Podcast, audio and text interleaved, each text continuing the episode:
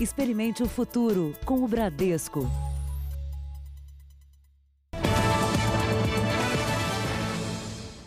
Boa noite. Boa noite. Um possível caso de assédio terminou em morte num quartel da Polícia Militar em São Paulo. Um oficial que trabalhava como dentista foi assassinado a tiros pela assistente no consultório do batalhão. Ela, que a cabo, já tinha reclamado do chefe. O caso é apurado como crime militar.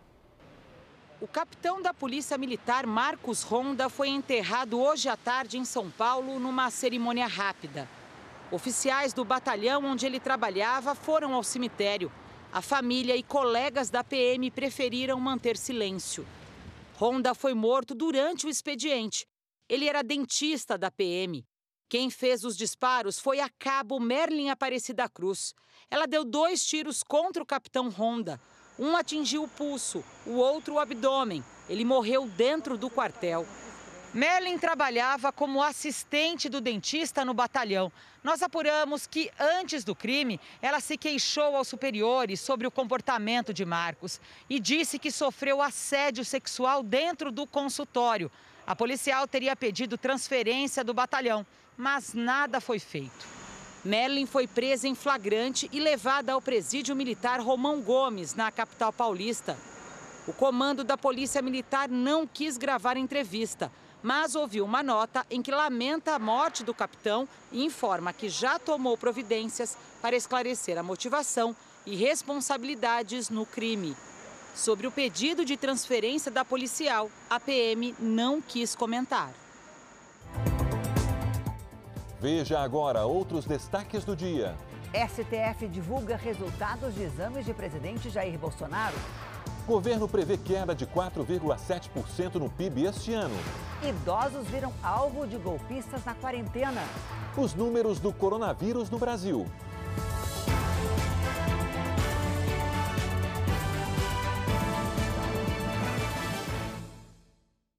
Oferecimento Bradesco, reinventando o futuro ao lado da sua empresa.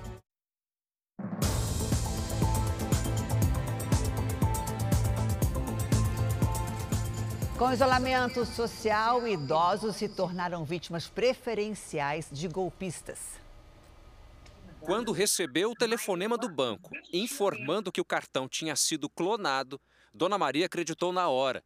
É que a suposta funcionária foi muito atenciosa com essa senhora de 85 anos. O banco gentilmente está mandando funcionários em suas casas buscar esses documentos por causa da pandemia, vocês não podem se expor. A mulher que aparece nas imagens é a golpista. Ela foi até o prédio da idosa e pegou o envelope com os cartões. Ela ainda não foi identificada. Dona Maria teve 14 mil reais sacados da conta. Na Baixada Santista, até aqueles dias, já tinham 40 casos idênticos aos meus. Os golpistas costumam se aproveitar do momento pedem doações falsas, fazem ofertas de produtos necessários no combate ao vírus, como máscaras, álcool em gel, ou ainda se passam por agentes do governo, oferecendo benefícios. Tudo é só uma isca para chegar até os dados bancários da vítima. Na maioria dos casos, um idoso, grupo mais vulnerável durante o isolamento. O idoso, pela situação própria dele, por não conhecer muito esse mundo da cibernética, são é, vítimas comuns e, infelizmente, fáceis para a aplicação desses golpes. Sandra domina o mundo digital. No caso dela, a deixa para cair na conversa do golpista também foi a pandemia. Em função da pandemia, né, é, o convite tinha sido adiado. E o evento que aconteceria em junho é, teria, então, é, sido passado para setembro. Ela clicou no tal convite e teve o celular clonado. Com acesso aos contatos de Sandra, o golpista pediu dinheiro para toda a lista de amigos dela. Uma prima transferiu mais de mil reais. Percebeu-se, né, as duas, ela e eu, que tínhamos caído no golpe. O comércio ambulante no transporte público não é permitido e agora representa um perigo para os passageiros. Vendedores sem máscara que anunciam aos gritos o produto aumentam o risco de transmissão do coronavírus. No meio do vagão, ele fala alto, de cara aberta, com a máscara presa ao queixo. Ele circula e se aproxima dos passageiros. Em menos de uma hora, nossa equipe registrou diversos flagrantes. O fluxo de vendedores é intenso e boa parte deles cobre apenas parte do rosto com a máscara. O comércio ambulante no transporte público é ilegal e quem for pego tem a mercadoria apreendida. Mas com a crise financeira, cada vez mais eles se tornam os temporários do trem, uma alternativa para o desemprego. Se eles tiver que entrar dentro do metrô, eles têm que estar usando máscara. Porque a gente está usando porque os outros não vão usar ainda. Segundo os especialistas ouvidos pelo Jornal da Record, o comportamento desses ambulantes é de alto risco para os passageiros do transporte público. Se um deles estiver infectado, ao anunciar os produtos sem máscara, há uma grande chance de transmissão do coronavírus principalmente num ambiente fechado. Aumentando o tom de voz, falando mais. Quando você fala mais, você elimina mais vírus respiratórios das gotículas.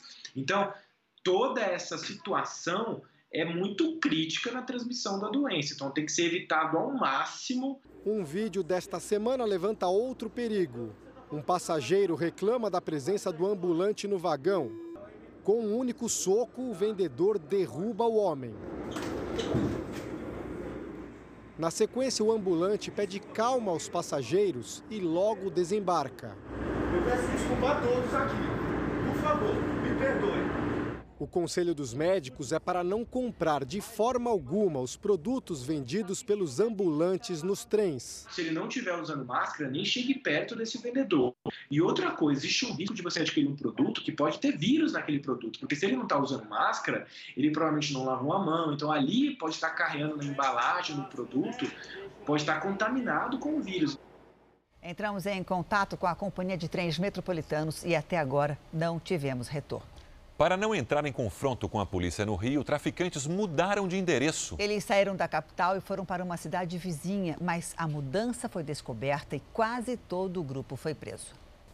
25 pessoas foram presas na capital e na Baixada Fluminense. As investigações apontam que os presos são traficantes e integrantes da maior facção criminosa do estado do Rio. De acordo com a polícia, há quase dois anos, a quadrilha mudou o endereço do tráfico. Os criminosos saíram da capital e passaram a atuar em uma cidade menor, a 70 quilômetros do Rio. Em Paracambi, eles acreditavam que não iriam levantar suspeitas. Os traficantes disputavam também outros territórios do município com facções rivais, o que chamou a atenção da polícia. Foi observado um incremento, um aumento de crimes violentos e observamos que o responsável por esses crimes eram realmente os traficantes que migraram aqui do Complexo da Penha, no Rio de Janeiro, para o município de Paracambi. Os criminosos foram flagrados em escutas telefônicas autorizadas pela Justiça. Em uma delas, reclamam que moradores das regiões dominadas pelo tráfico estavam sendo roubados. E isso atrairia a polícia para o local. Uma covardia mesmo, pô, roubar a casa de morador, ainda levar a televisão da mulher, uma f... quem fez isso. A Polícia Civil ainda procura por outros 12 traficantes que estão foragidos. Foi preso o homem que atropelou um grupo de ciclistas em Porto Alegre há nove anos. Ele foi condenado por 11 tentativas de homicídio e estava foragido. Boa noite, Felipe Bueno. E onde é que ele estava? Tudo bem? Boa noite a todos. Ricardo Neis, de 56 anos, foi preso em Florianópolis e chegou agora à tarde a Porto Alegre, trazido por policiais do Departamento Estadual de Investigações Criminais. Na época da primeira condenação, em 2016, ele foi preso, mas ganhou a liberdade provisória. A condenação definitiva saiu em outubro do ano passado e, desde então, Ricardo Neis estava foragido. Ele dirigia o próprio carro quando atropelou ciclistas no bairro Cidade Baixa em 2011. Depois do atropelamento, Ricardo fugiu sem prestar socorro. Na delegacia, ele disse que ficou descontente porque os ciclistas estavam bloqueando a passagem. Só agora, nove anos depois do crime, ele deve começar o cumprimento da pena. Janine, Sérgio. Obrigada, Felipe. O Instituto Butantan vai ajudar a desenvolver, produzir e comercializar uma vacina contra a febre chikungunya. O Butantan fechou um acordo com uma fabricante europeia. Boa noite, Fabiana Oliveira. E quando é que isso deve acontecer? Boa noite, Janine. Olha, a tecnologia da farmacêutica que fica na França deve chegar por aqui em seis meses.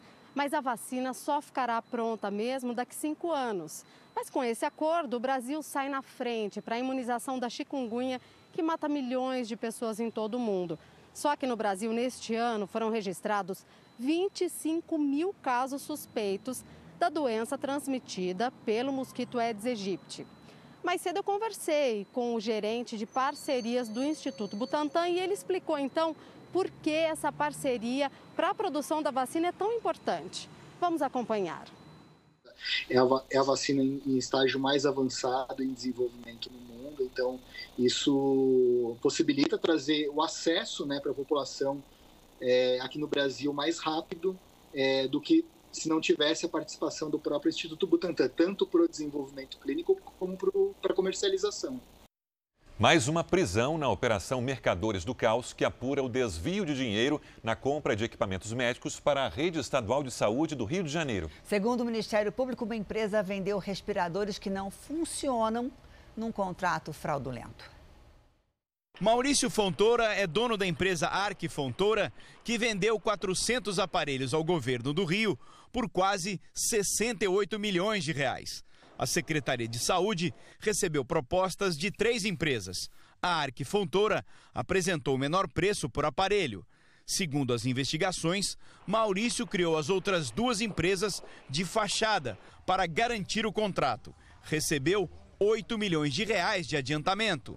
São empresas que, por questões tributárias, estavam no nome da esposa, estava em nome dos pais, mas isso não é crime algum. Apenas 52 aparelhos da empresa de Maurício Fontoura foram entregues. Segundo os promotores, nenhum serve para os pacientes com a Covid-19.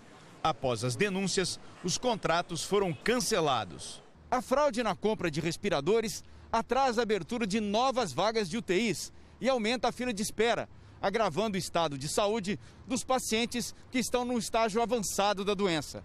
O Hospital de Campanha do Maracanã é um bom exemplo.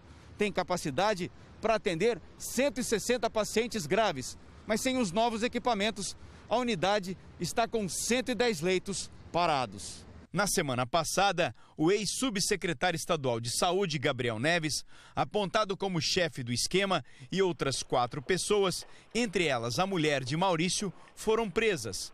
Todos são investigados por lavagem de dinheiro, organização criminosa e corrupção. A Polícia Federal prendeu em Brasília um empresário acusado de envolvimento num esquema para a venda de respiradores hospitalares ao governo do Pará. Segundo o governador Helder Barbalho, os equipamentos não funcionam e estão fora dos parâmetros nacionais.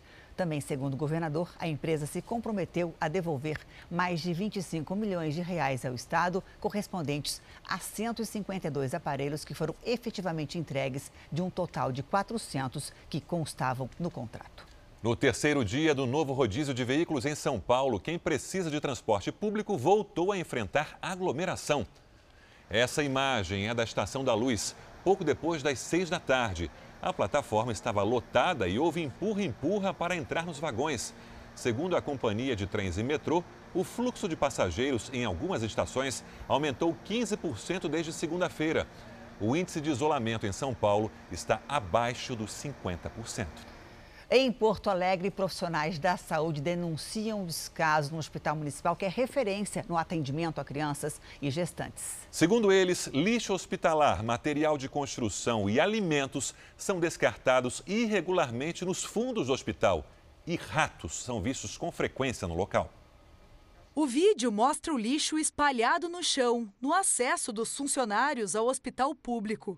Resíduos hospitalares se misturam a móveis, a materiais de construção e até a restos de alimentos. É comum se deparar com ratos circulando pela área. Não são lixos que estão acondicionados de uma maneira adequada. Por isso as ratazanas. Uh, tem dias que a gente se depara com 10 ratazanas. O flagrante aconteceu no Hospital Materno Infantil Presidente Vargas, na capital gaúcha. A unidade, que atende pelo SUS, é referência no atendimento de crianças e gestantes de Porto Alegre e região metropolitana. No mês passado, o presidente Vargas assumiu o atendimento obstétrico e pediátrico de outro hospital de Porto Alegre, que fechou o Centro Materno Infantil. A prefeitura chegou a anunciar a ampliação do espaço físico para receber os novos leitos e equipamentos hospitalares. Mas, ao invés de melhorias, o que os profissionais que trabalham aqui relatam é o descaso da administração pública. Nós enxergamos a população abandonada. Nós, como servidores né, de um hospital que tenta oferecer o seu melhor e que tem equipes assistenciais maravilhosas e que são únicas, estamos abandonados. Nós mostramos ontem aqui no Jornal da Record a falta de equipamentos de proteção individual para profissionais da saúde do município que atuam no combate ao coronavírus. Esta outra funcionária do hospital diz que as equipes utilizam protetores faciais doados pelo sindicato da categoria ou adquiridos com o próprio dinheiro, porque a prefeitura não tem fornecido material. É uma situação de que leva a uma sensação de insegurança muito grande. É tudo que a gente pode fazer para manter a, gente, a gente poder continuar trabalhando, né? E isso realmente muitas vezes a gente não tem conseguido. A Prefeitura de Porto Alegre confirmou que, no fim de abril, começou uma obra para ampliar o Hospital Materno Infantil Presidente Vargas e que a situação mostrada na reportagem é transitória. Sobre o descarte de materiais de saúde e alimentos, disse que o hospital segue as normas do Ministério da Saúde e da Vigilância em Saúde. O Tribunal de Contas do Estado do Amazonas recomendou o afastamento da secretária de Saúde, Simone Papaz, por não fornecer informações ao órgão fiscalizador sobre a aquisição de 28 respiradores. O governador Wilson Lima teria pago meio milhão de reais a mais na compra. Além disso, os aparelhos, segundo especialistas, não podem ser usados em UTIs. As medidas foram aprovadas por unanimidade pelos conselheiros do Tribunal de Contas do Estado. Em sessão online, eles votaram pelo afastamento, em definitivo, da secretária de Saúde, Simone Papaz, além de multa de 68 mil reais.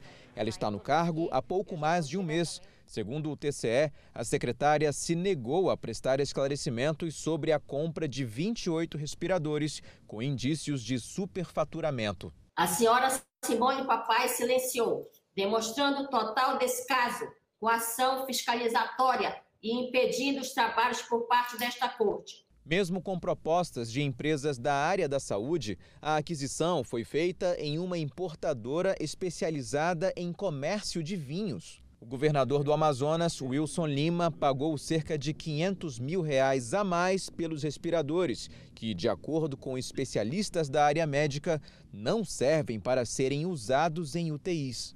O aparelho só deixa entrar o oxigênio, não deixa sair o, o, o ar que está no pulmão evidentemente vai acabar explodindo o pulmão, o paciente vai a óbito. Antes da chegada de Simone Papais à Secretaria de Saúde do Amazonas, no início de abril, o governo Wilson Lima pagou quase 3 milhões de reais à importadora de vinhos.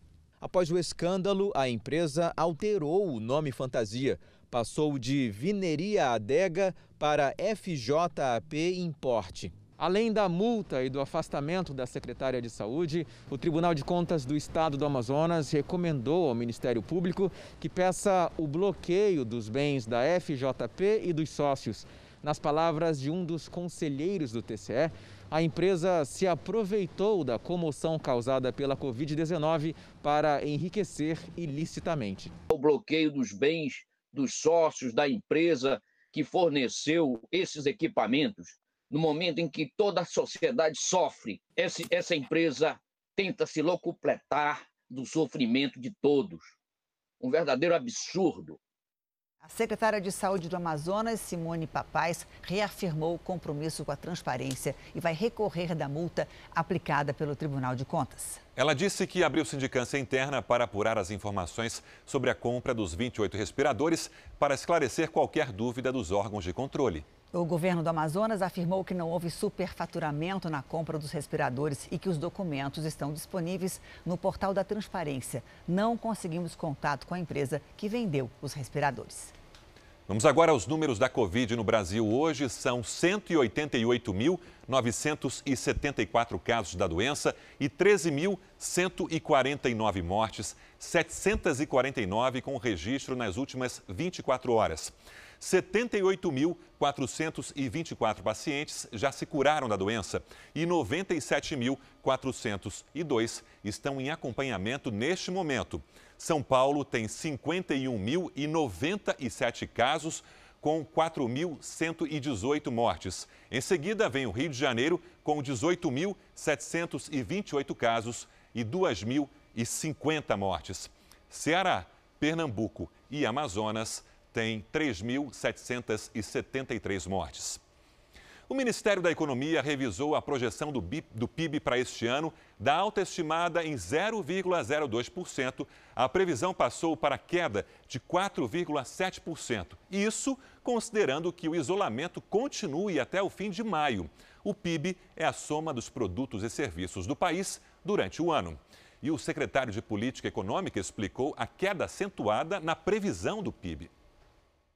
Cada semana adicional de distanciamento social custa, em média, 20 bilhões de reais.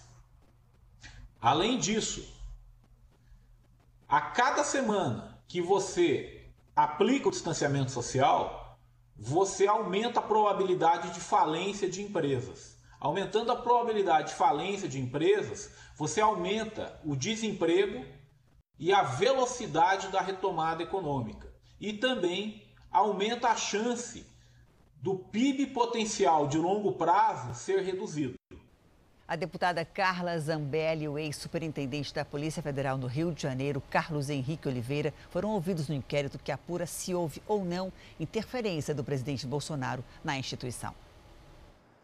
A deputada federal Carla Zambelli chegou à sede da Polícia Federal em Brasília por volta de 3 horas da tarde, acompanhada dos advogados. Aos investigadores e promotores, disse que não tentou negociar uma vaga no Supremo Tribunal Federal com o ex-ministro Sérgio Moro e que conversou com ele como amiga, já que Moro foi seu padrinho de casamento. Também foram ouvidos os ex-superintendentes da corporação no Rio de Janeiro, Carlos Henrique de Oliveira e Alexandre Saraiva, afastado em agosto por suposta pressão do presidente Bolsonaro. No Supremo Tribunal Federal, o ministro Celso de Mello, relator do inquérito que investiga as acusações de Moro contra Bolsonaro, aguarda as manifestações da Procuradoria-Geral da República e da Advocacia-Geral da União para decidir sobre a liberação integral do vídeo, que mostraria a suposta tentativa de interferência do presidente na autonomia da Polícia Federal.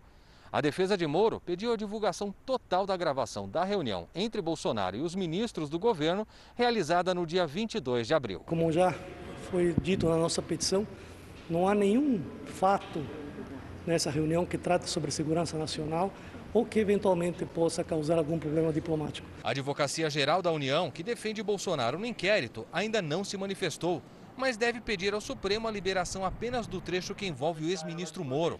Já a Procuradoria-Geral da República deve se manifestar só amanhã e seguir a indicação da AGU. Três exames da Covid-19 feitos pelo presidente Bolsonaro em março deram negativo. Ele usou codinomes para não ter a identidade reconhecida. Os exames de Jair Bolsonaro para coronavírus foram divulgados pelo Supremo Tribunal Federal. A decisão foi do ministro Ricardo Lewandowski. O primeiro deles foi feito em 12 de março por um laboratório de Brasília, logo após a chegada do presidente de Miami. Bolsonaro usou um nome fictício, Ayrton Guedes.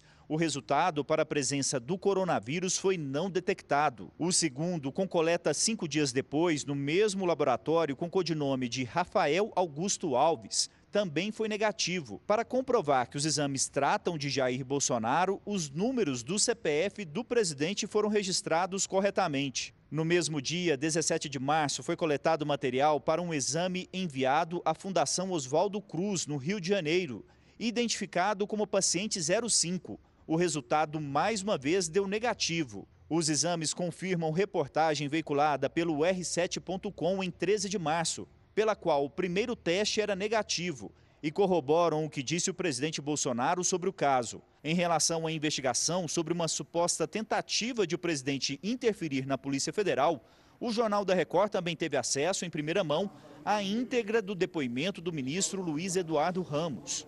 O ministro disse que durante a reunião do dia 22 de abril, Jair Bolsonaro disse que se não estivesse satisfeito com a sua segurança pessoal realizada no Rio de Janeiro, trocaria o chefe da segurança e não resolvendo o ministro. E nesse momento olhou em direção ao ministro Augusto Heleno, da Segurança Institucional, responsável pela segurança presidencial. Ramos fez duas retificações no depoimento. Primeiro, afirmou que não foi mencionada pelo presidente a possível troca do diretor-geral da Polícia Federal ou do superintendente do Rio de Janeiro.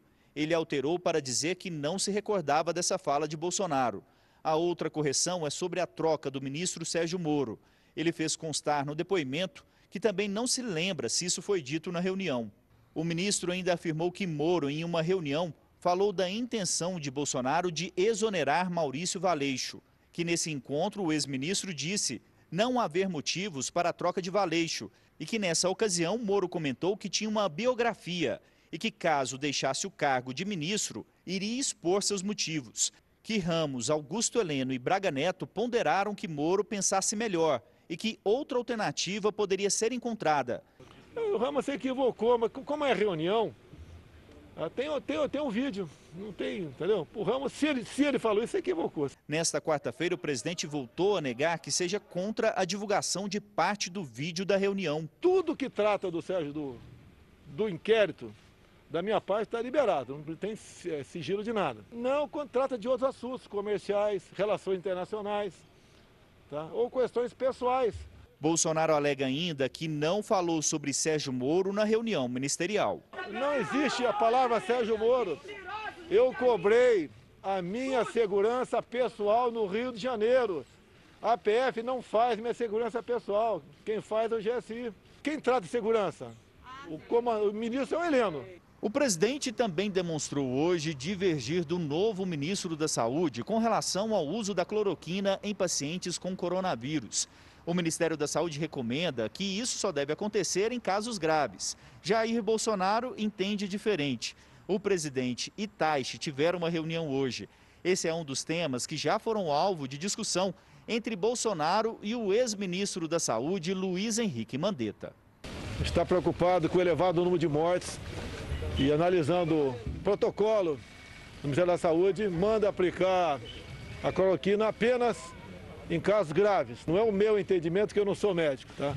Mas o entendimento de muitos médicos do Brasil e outras entidades de outros países é, entende que a cloroquina pode e deve ser usada desde o início, apesar de saberem que não tem uma, uma confirmação científica da sua eficácia. Vamos agora com a opinião do jornalista Augusto Nunes. Oi, Augusto, boa noite a você. Boa noite, Janine, Sérgio. Boa noite a você que nos acompanha. A divulgação dos resultados dos três testes feitos por Jair Bolsonaro para saber se foi contaminado pelo coronavírus abre um precedente perigoso para o Instituto do Sigilo Médico. Até hoje, só ocorreu a suspensão desse tipo de sigilo para proteger a saúde e a vida de terceiros, nunca para saber se alguém disse a verdade ou mentiu. Passados 14 dias da data do exame, Bolsonaro já não poderia transmitir a Covid-19 a outras pessoas. Os interessados nos testes, portanto, não foram movidos por cuidados sanitários, foram movidos por motivos políticos. Na campanha eleitoral de 2010, ninguém se atreveu a cobrar de Dilma Rousseff a divulgação dos exames que teriam confirmado a cura da doença que a candidata enfrentou. A devassa dos testes de Bolsonaro abre caminho para interessados no laudo de um psiquiatra que tenha vistoriado a mente de Dilma. Meio mundo gostaria de saber se o Brasil foi mesmo governado por mais de cinco anos por alguém com sérias avarias na cabeça. O secretário de Estado americano Mike Pompeo fez hoje uma visita relâmpago a Israel e destacou que a viagem foi para combater duas ameaças: a Covid-19 e o Irã.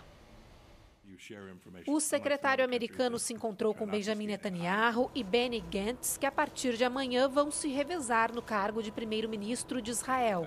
Estados Unidos e Israel acusam o Irã de incentivar o terrorismo mesmo em meio à pandemia de coronavírus.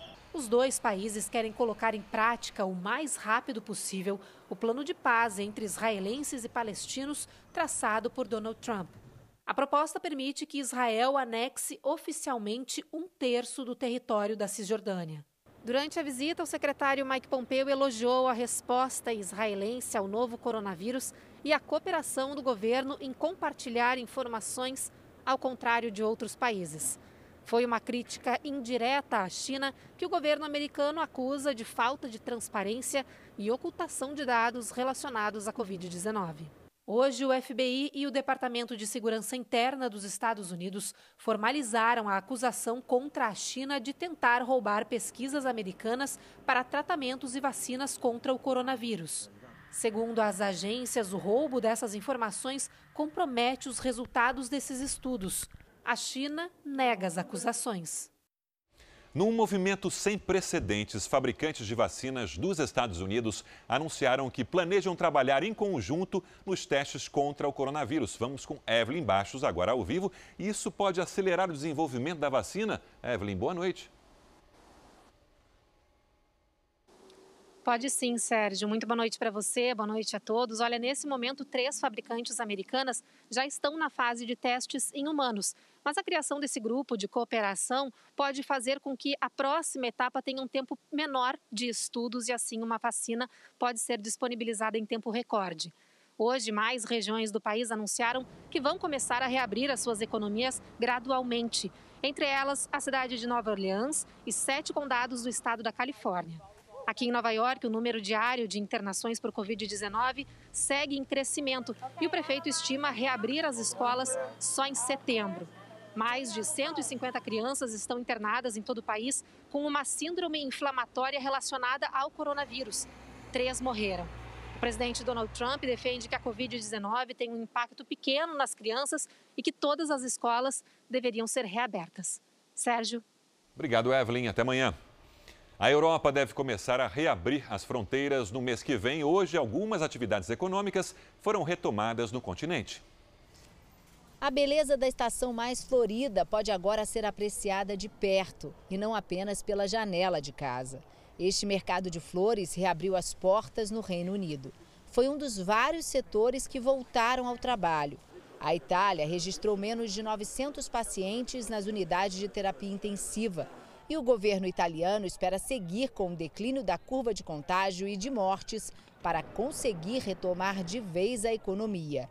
A previsão do Banco Europeu para a Reconstrução e Desenvolvimento é de que o produto interno bruto do bloco tenha queda de 3,5% este ano e em 2021 deve haver recuperação de 4,8%. A aposta é de que a ajuda venha do setor de turismo. A Comissão Europeia sinalizou uma data para estimular a volta desta atividade no continente. Seria a partir do dia 15 de junho, nas esperadas férias de verão aqui do Hemisfério Norte. Mas os países teriam que cumprir algumas exigências, como ter uma taxa de contágio semelhante e um sistema de saúde eficiente.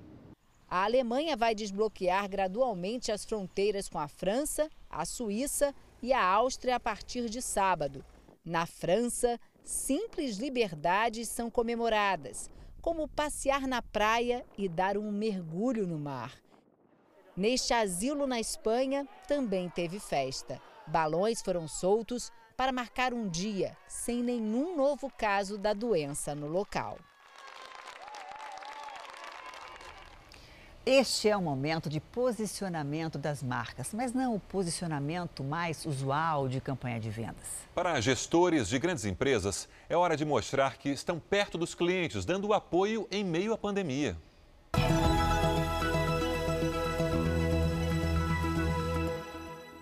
Investir em publicidade agora ou não? Esse é um momento difícil, com recursos escassos e pessoas preocupadas. Não é hora de ser oportunista, agir fora de contexto ou gastar um dinheiro que não tem. Mas quando as pessoas mais precisam das marcas, sumir do mapa é no mínimo deixar passar uma oportunidade de estar juntos, de mostrar que a empresa não existe só para vender produtos e serviços. Aqui no McDonald's, você não verá agora lançamentos de produto ou grandes campanhas, mas estamos fazendo o possível para estar presentes, ajudar, informar, servir, como na doação de 100 mil combos que anunciamos recentemente a profissionais de saúde que estão trabalhando por nós, ou nos cursos que estamos dando para milhares de pequenos restaurantes com protocolos de higiene e saúde. Afinal, é durante a crise que vamos confirmar que McDonald's continua sendo a marca do amo muito tudo isso.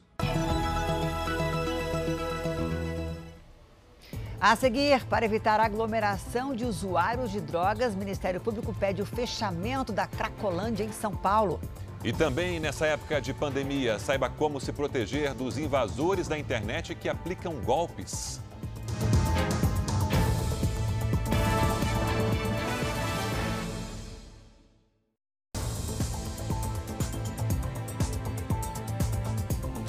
Estudantes do ensino médio enfrentam um novo desafio: se preparar para um tipo de prova diferente no Brasil, os testes online. Algumas universidades particulares já vão ter vestibular nessa modalidade no meio do ano.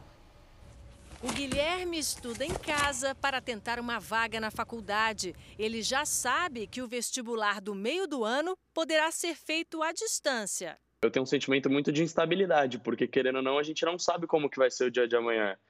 Então, o que eu tenho que fazer, o que eu procuro fazer no meu dia a dia, é buscar o conhecimento e cada vez mais estar mais preparado. Várias universidades do país já anunciaram que o processo seletivo para o segundo semestre será feito online. Com as salas de aula vazias, os estudantes farão as provas para entrar na universidade longe do ambiente escolar. Será preciso um computador com acesso à internet e de casa mesmo eles recebem um link com a prova e realizam as questões dentro do tempo limite. Haverá protocolos de segurança para identificar cada candidato e ele, inclusive, poderá ser filmado durante toda a prova. O que, que a gente queria no, no processo seletivo? Que o aluno não perdesse essa, esse rito de passagem, que não fosse algo que ele não entendesse como bem pensado. Para se preparar, o ideal é fazer simulados online. Aliás, uma dica importante para as provas digitais, não é porque a prova é digital que ele pode parar a prova e pesquisar, por exemplo, sobre o assunto da questão do Google, porque são provas que têm tempo pré-definido. E quando o tempo passa, a prova fecha automaticamente. A concentração em casa deve ser redobrada em casa tem que ter um ambiente tranquilo, conversar com a família para a família não atrapalhar o candidato no tempo de resolução de prova e deixar na mesa água já, barras de cereal, material de rascunho para poder fazer a prova com qualidade e não perder o tempo de aplicação da prova. Sobre o Enem, o presidente Bolsonaro disse que as provas podem ser adiadas por causa da pandemia, mas que serão realizadas ainda este ano. O candidato pode escolher entre fazer a prova presencial ou à distância. As datas de alguns vestibulares importantes do país vão cair no dia da prova do Enem digital. Entre no r7.com e entenda o calendário.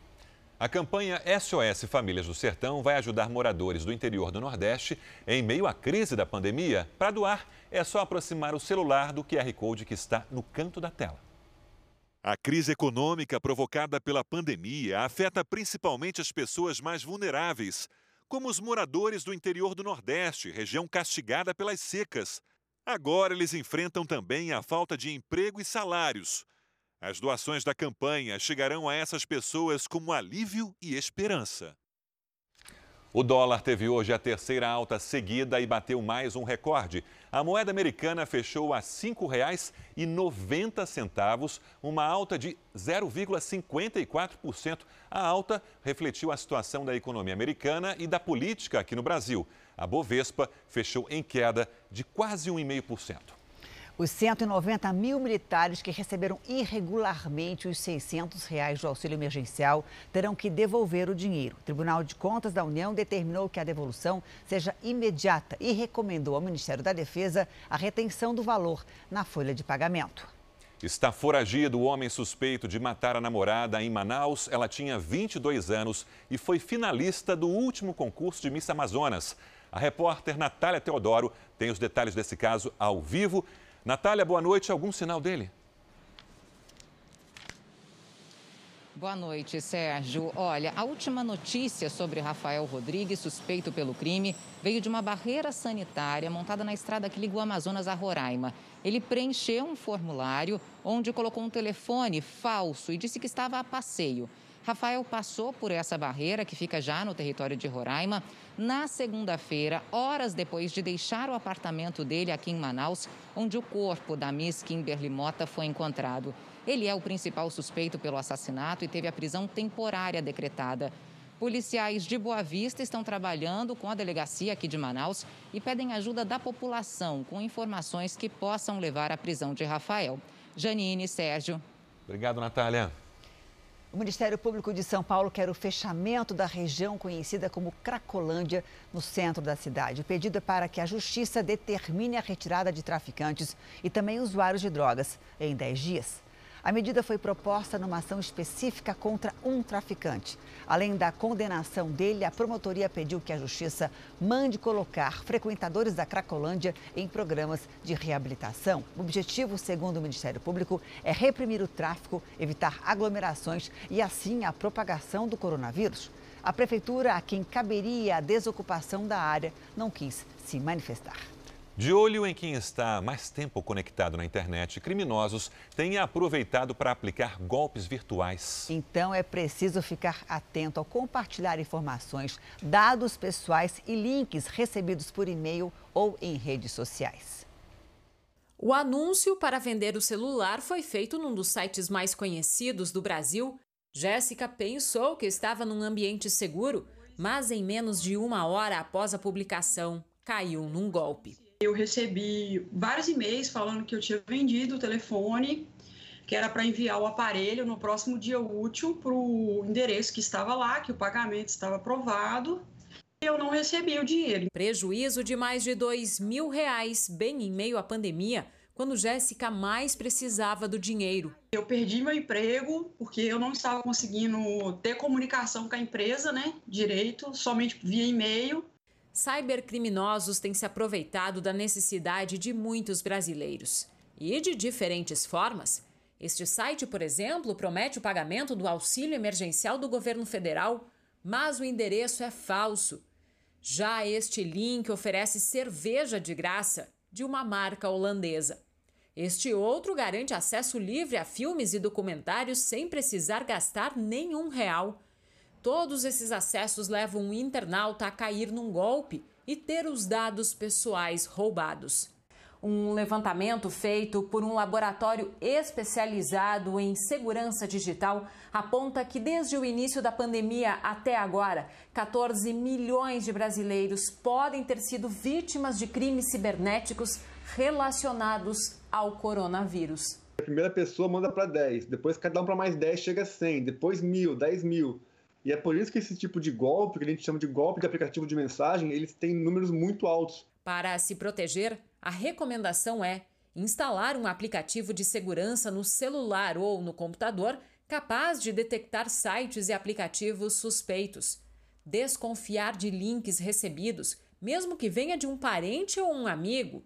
Nunca fornecer dados pessoais nem senhas. Você é obrigado a compartilhar para receber alguma coisa, pode ter certeza que é golpe. E muita gente tem procurado o Jornal da Record para tirar dúvidas sobre a veracidade de uma notícia ou de um vídeo compartilhado nas redes sociais. Muitas dúvidas são sobre a eficácia das máscaras e também receitas caseiras para combater o coronavírus. O repórter Emerson Ramos ouviu especialistas para saber o que de fato é verdade. Bastou as máscaras se tornarem necessárias para logo aparecerem nas redes sociais pessoas que se acham especialistas no assunto. Neste vídeo, a intenção do teste com o spray é avaliar se materiais diferentes protegem mesmo. Ela não protege, o espirro passa, vocês viram a fumaça? Outros vídeos um parecidos circulam na internet. Então está vendo que ela ultrapassa. Mas atenção, esses testes não são eficientes. Quem diz é um pneumologista, professor universitário. As partículas que são eliminadas no spray, elas não têm o mesmo tamanho das partículas que saem quando eu estou falando ou quando eu estou tossindo. Em um aplicativo de mensagens, um texto compartilhado afirma que o uso da máscara pode ser prejudicial. O ar preso nela poderia nos intoxicar, provocar tontura. Motoristas com a proteção poderiam desmaiar. Uma grande mentira. O uso de máscara é seguro. Ele não causa intoxicação, ele não causa mal-estar. Você pode dirigir tranquilamente usando máscara, que você não vai ter falta de ar de forma alguma. Você certamente nunca viu na imprensa tantas entrevistas com médicos como agora. Profissionais preparados para dar orientações. Mesmo assim, muita gente ainda leva a sério informações que chegam sem qualquer embasamento científico, de fontes que a pessoa não conhece.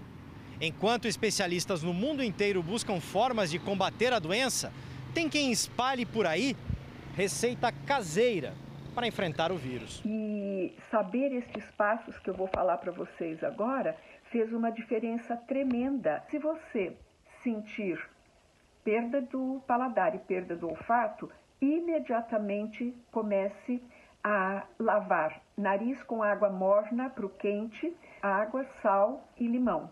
E aspira e sopra. É claro que isso é falso. Eu mesmo tive um paciente que acabou morrendo porque acreditou nesse tipo de informação. Por favor, tome cuidado. É preciso desconfiar, como o Arthur, que recebeu uma notícia falsa sobre vacina contra a Covid-19. Informando que a vacina já tinha sido descoberta e que por alguma razão não estava sendo divulgada para prejudicar A, B ou C. Então é algo que já tinha muitos compartilhamentos, algo que já tinha muitas visualizações. É altamente recomendado que a gente faça uma checagem da fonte é, para poder confiar ou não naquela informação e que também nós não façamos uma avaliação de uma informação única. Acidentes com cerol em pipas cresceram em Goiás. Os flagrantes, que normalmente aumentam nas férias, chegaram mais cedo este ano. A jovem de 26 anos teve cortes na mão e no pescoço. Ela trabalha de moto e se feriu quando estava fazendo entregas. Por sorte, quando eu virei na rua, eu estava muito devagar. Consegui tirar a linha, parando a linha já no meu pescoço. Em Goiânia, no mês de março, a Guarda Civil Metropolitana fez apenas um flagrante de pipa com linha cortante. Em abril, foram 22 ocorrências. Em maio, até agora, já foram 31. Para a corporação, a quarentena antecipou a temporada das pipas, que normalmente começava no mês de julho. Quanto menos crianças, menos adolescentes e os adultos também estiverem na rua promovendo aglomeração na soltura de pipa, nós teremos um controle maior do Covid-19. Segundo a Associação Brasileira de Motociclistas, cerca de 25 trabalhadores morrem por ano no país vítimas de acidentes com linhas cortantes. Por muito pouco, Rogério não fez parte dessa estatística. Graças a Deus comigo não aconteceu coisa pior, mas talvez outra pessoa pode não ter a mesma sorte que eu tive. Dois caminhoneiros morreram num grave acidente na BR-376, no Paraná. A rodovia teve que ser interditada. O acidente foi em Paranavaí, noroeste do estado. A fumaça podia ser vista de muito longe. Segundo a polícia, um dos caminhões fazia uma ultrapassagem e, numa curva, bateu de frente na outra carreta que vinha na pista contrária. No Pará, policiais militares estão multando quem não cumpre as regras de isolamento total. Pelo menos 100 infrações são aplicadas por dia. Cerca de 70 barreiras são montadas todos os dias em Belém e em outras nove cidades do estado. Quem descumprir a ordem de isolamento total pode receber multa que vai de 150 a 50 mil reais. Se o infrator for reincidente, o valor pode dobrar. Andar na rua só de máscara e só pode ir ao banco, supermercado ou farmácia uma pessoa da família por vez. Para aumentar a segurança, 600 quilômetros de ruas e avenidas de Belém foram pulverizados. Pias também foram instaladas em pontos de concentração de pessoas. No Ver o Peso, feirantes e clientes aproveitaram para se proteger.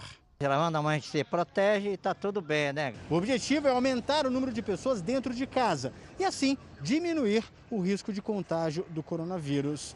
Mas nem todos estão respeitando a lei. Cerca de 100 multas são aplicadas por dia. Segundo a Secretaria de Segurança Pública, o Pará tem pouco mais da metade da população em casa. A capital Belém foi quem atingiu um dos melhores índices, com 60%, mas ainda não alcançou a meta estipulada pelo Ministério da Saúde, que é de 70%. O fluxo que ainda há nas ruas realmente é desse, desse público que precisa ir às feiras, ao supermercado, às farmácias, e a gente compreende isso, porém pede que observe os requisitos e as, as determinações de, de higiene para a saúde. No Espírito Santo, o governo começou a testar a população para saber quem já foi contaminado pelo coronavírus. Vamos então ao vivo até Vitória com a repórter Andressa Mício. Andressa, boa tarde. Como é que vai funcionar essa testagem? Boa noite. Boa noite, Sérgio. Boa noite, Sérgio. Os moradores serão selecionados por sorteio. A Secretaria de Saúde, a equipe da secretaria chega à casa do paciente e, se ele concordar, faz o teste rápido ali, na hora. Serão apenas duas gotas de sangue por paciente e o teste sai em 15 minutos. O resultado já sai em 15 minutos. É, o, o, exame detecta se a pessoa já teve contato com o novo coronavírus. A ideia é testar 5.800 pacientes nessa primeira etapa. No total, serão quatro fases. A próxima será feita em 15 dias. O governo do estado quer saber como está o avanço da doença aqui no Espírito Santo para tomar novas medidas contra o novo coronavírus. Janine, Sérgio. Andressa, obrigado e boa noite. Em São Paulo, academias e salões de beleza vão continuar fechados, apesar do decreto federal que considera as atividades essenciais. O governo do estado segue a posição do Comitê Estadual de Saúde, que não recomenda a reabertura. Na luta para encontrar um medicamento para combater os sintomas da Covid-19, o Japão estuda um remédio contra a pancreatite. Vamos a Tóquio com a Cíntia Godoy. Cíntia, bom dia para você. Que medicamento é esse? Oi, Sérgio, boa noite para vocês. O nome do medicamento é Camostat e ele é produzido há 35 anos por uma empresa farmacêutica com sede aqui no Japão. Mas ele não é o único que vem sendo testado. Outros pacientes têm sido tratados com o antiviral Avigan, também conhecido pelo nome Favipiravir. Os testes terminam no fim de junho. O primeiro-ministro Shinzo Abe destinou mais de 750 milhões de reais para a pesquisa e pretende disponibilizar o Avigan de graça aos países que quiserem fazer os testes. Na China, esse medicamento ajudou na recuperação de pacientes infectados pelo coronavírus. Sérgio Janine. Obrigada, Cíntia. Bom dia aí para você. Vamos mudar de assunto. Aqui no Brasil, o Salvador já ultrapassou a média de chuva do mês de maio e Campo Grande também está quase lá. Boa noite, Lidiane. E vem mais chuva, né? Vem sim, Janine. Boa noite para você, para todo mundo que nos acompanha. Mais cedo, cinco imóveis desabaram na capital baiana. Só hoje, a Defesa Civil registrou mais de 150 deslizamentos e os estragos devem aumentar. Amanhã, a frente fria chega ao sudeste e espalha nuvens de chuva sobre a maior parte da região. De São Paulo até Mato Grosso, a chuva constante pode provocar alagamentos. O tempo fica firme do Rio Grande do Sul até Mato Grosso do Sul e entre o norte de Minas e o interior do Nordeste. No litoral da Bahia, a chuva diminui, mas o risco de deslizamentos segue no recôncavo baiano. Na metade sul do país, o frio aumenta. Nas Serras Gaúcha e Catarinense, chance de geada com mínima de 1 e máxima de 13 graus. No Rio de Janeiro, temporais com máxima de 25. Em Brasília, faz 27. Em São Luís, chuva e sol. Mínima de 22 e máxima de 32 graus. Em Porto Velho, risco para temporais com máxima de 30 graus. Agora em São Paulo, chuva e frio, com mínima de 15 e máxima de 22 graus. Friozinho de manhã, friozinho de noite é, e de dia. Seguimos com frio. Obrigada, Lidiane. Até amanhã. Até amanhã. Pesquisadores descobriram que uma proteína no sangue pode ajudar a identificar pacientes da Covid-19 que têm mais chance de evoluir para casos graves. O estudo analisou 57 pacientes de duas universidades médicas, uma americana e outra grega. Pessoas com uma taxa maior do biomarcador, que indica o estágio da doença no sangue, precisam ser entubadas mais rapidamente. Novas pesquisas ainda são necessárias, mas os cientistas acreditam que a descoberta pode ajudar a identificar pacientes que precisam de mais cuidado logo no começo da doença. A alta de um paciente vítima da Covid-19 é sempre motivo de comemoração. Hoje foi um desses dias no Hospital de São Caetano do Sul, na Grande São Paulo. Vamos saber os detalhes com o repórter Jairo Bastos. Jairo, boa noite. Para quem foram essas palmas? Oi, Sérgio, boa noite para você, boa noite a todos. Essas palmas merecidas foram para uma idosa de 103 anos que superou a Covid-19. Dona Luísa deixou o hospital no início da tarde e foi agradecer a médicos e enfermeiros. Toda a equipe se reuniu, é claro, para se despedir da paciente com muitos aplausos. Dona Luísa ficou internada no Hospital de Campanha de São Caetano do Sul por 15 dias. Agora, com a alta médica, ela foi levada para um lar de idosos aqui mesmo na cidade, onde vai continuar recebendo todas as atenções e carinho, é claro. Janine, Sérgio. Foi só um susto. Obrigado, Jairo. É. A gente, antes de encerrar o jornal, tem mais uma boa notícia. Um paciente de 55 anos travou uma batalha de pouco mais de um mês e meio no hospital contra o coronavírus e também venceu. Depois de 48 dias internado, Silvino Soares recebeu alta. Ele contraiu a doença numa viagem aos Estados Unidos e ficou 15 dias em coma. Ele é portador de poliomielite e agora vai ter que fazer fisioterapia para ajudar a recuperar alguns movimentos, porque ele ficou muito tempo hospitalizado. O Jornal da Record termina aqui. A edição de hoje na íntegra e também a nossa versão em podcast estão no Play Plus e em todas as nossas plataformas digitais. E à meia-noite e meia tem mais Jornal da Record. Fica agora com a novela Apocalipse. Boa noite para você, se cuida e a gente se vê amanhã. Boa noite e até amanhã.